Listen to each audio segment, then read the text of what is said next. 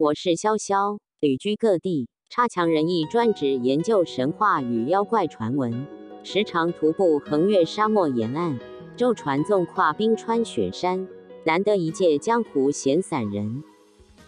潇潇奇谈研究室二：西瓜怪谈，猫鬼与狗妖上篇。电影《妖猫传》，原著沙门空海之大唐鬼宴，乃梦枕无忌阴阳师系列后。创作的另一部历史奇幻小说《妖猫传说》，缘起猫鬼为造血蛊毒的一种巫术。切确史料记载，出自唐朝魏征所编撰的《隋书》卷七十九列传第四十四独孤罗帝陀，其记载独孤伽罗皇后之一母弟独孤陀，号左道，其妻母先是猫鬼，因转入其家。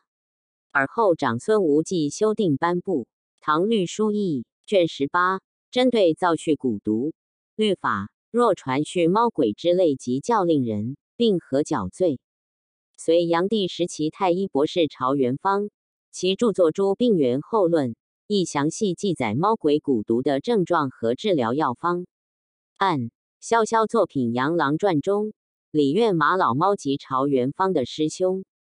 话说沙门空海之大唐鬼宴事件祸起敦煌，一宗西瓜邪案引发唐宫政变灾难，而妥妥地吃瓜群众，诸如空海以及盛唐文人等，成立侦探联盟破迷刑案真相。事实上，最大谜团是为何一只西瓜魔力如此大，几乎覆灭大唐？真实存在的大唐鬼宴揭幕后有多血腥残酷？不及，留待下回分晓。按潇潇作品《鬼偶篇》里写序主曲物语辉夜姬提出的五道难题与空海之间的史实关联性，此不赘述。死猫掉树头，死狗放水流。这句台湾谚语记载台湾本土的猫鬼传说。朋友们如果曾到过台湾南部乡村，机会虽微弱，仍可能看到路旁的矮树。挂满小包裹。儿童时期，潇潇旅行南部，曾问过父母，怎么到处都种葡萄？小包裹模样确实很像果农把葡萄包起来，防虫蛀、防鸟啄食。